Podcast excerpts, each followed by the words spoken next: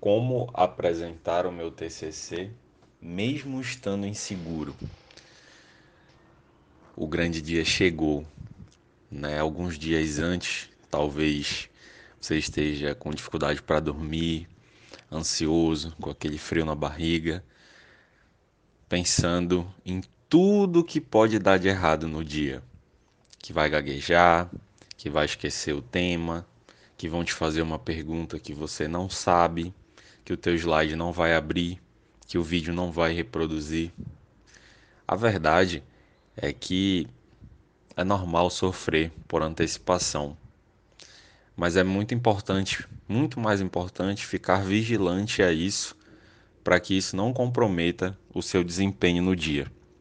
Como é que a gente faz para superar todas essas coisas e fazer uma apresentação, ser aprovado e depois, claro, convidar para o churrasco, né?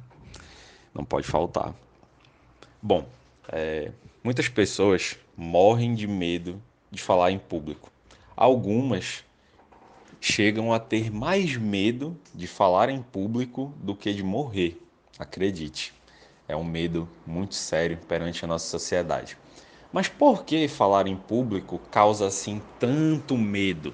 Provoca todos esses sentimentos. O que está por trás disso? Na verdade, o que está por trás disso nada mais é do que o medo de julgamento.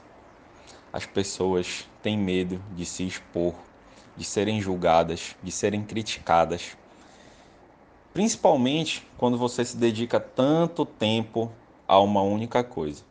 O TCC, ele é um dos projetos que vai tomar a maior parte do tempo durante a sua graduação. Pois os outros trabalhos, né, das outras disciplinas, eles costumam durar uma semana, 15 dias, e dependendo da sua universidade, da sua faculdade, você chega a se debruçar sobre esse trabalho seis meses, um ano. Na minha grade curricular, a gente trabalhava durante 18 meses o TCC. Tinha a, o oitavo semestre era só de metodologia, no nono semestre escrevia-se a metade do TCC, no décimo concluía o TCC na primeira avaliação e apresentava no segundo, né, concluindo assim o décimo semestre. E apesar de todo esse tempo né, chegava, ou seja, já sabia que ia acontecer desde quando entrava no curso. Passava um ano, um ano e meio trabalhando nisso e mesmo assim pessoas tinham vontade de desistir por conta da apresentação, de não querer enfrentar esse momento. Então, o que que você pode fazer para chegar de boaça no dia e arrasar? né? porque é, eu vejo o contato que eu tenho com algumas pessoas é interessante, são interessantes as preocupações. A pessoa agenda, agenda um amigo para passar o slide, tipo, é totalmente desnecessário. Você pode fazer isso. Né? Você pode inclusive comprar um passador de slide, é muito barato. É, mas quer ter um amigo lá porque na verdade tu não queres um passador de slide, tu queres uma pessoa para te passar segurança, para olhar para ti e dizer vai que vai dar tudo certo, né? Mais uma muleta emocional do que um passador de slide.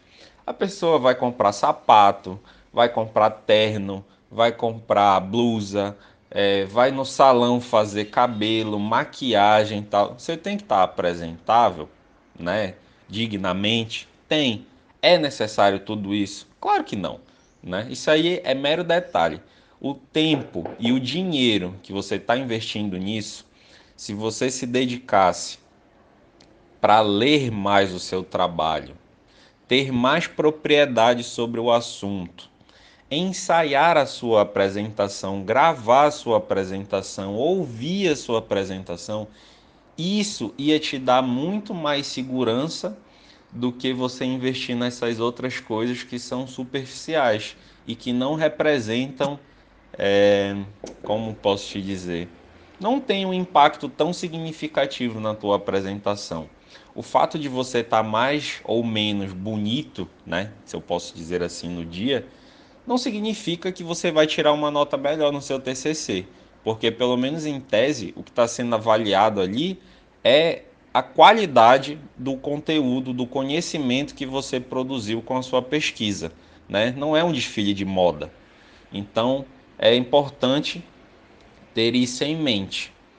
Então, a minha sugestão para que você tenha mais sucesso na sua apresentação, não só de TCC, né, mas nas suas apresentações ao longo do curso, porque um outro erro que faz você entrar nesse pânico, né, sistema de tensão, é que você tem cinco anos para treinar isso. Pensa comigo, cinco anos, com vários trabalhos sendo apresentados ao longo do curso, com várias oportunidades para você debater dentro de sala de aula, de questionar, né, de se colocar à prova e evoluir. E ao final de cinco anos você está pronto para aquele momento, porque você se preparou a sua vida inteira para aquilo ali. Mas aí o que que você faz?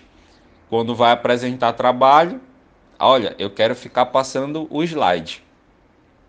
Ou então só fica como figurante, né, lá na frente. Você arruma todo e fica lá na frente, cruza os braços e nem olha para ninguém, né? Olha, eu não vou olhar para ninguém, porque aí ninguém me olha, ninguém me enxerga aqui, ninguém vai me perguntar nada. Então são várias oportunidades que você vai desperdiçando né, de se aprimorar. Então, só para resumir, treine a sua apresentação, escreva toda a sua fala, reduza em tópicos, grave, escute, veja o que dá para ajustar. Se tiver alguma palavra que estiver te atrapalhando a pronúncia, retire, porque é provável que você estando nervoso, você vá gaguejar. E lembre-se, Quanto mais você conhecer daquele tema, quanto mais você conversar sobre aquele tema, quanto mais você se colocar à prova para as pessoas te questionarem sobre aquele tema, mais você estará seguro na sua apresentação e a fará com muita convicção, beleza? Eu sou Diego Martins, aqui do Direito Sem Formalismo. Essa é a nossa lista VIP sobre TCC, da página em branco à apresentação. A gente se vê por aqui. Um abraço.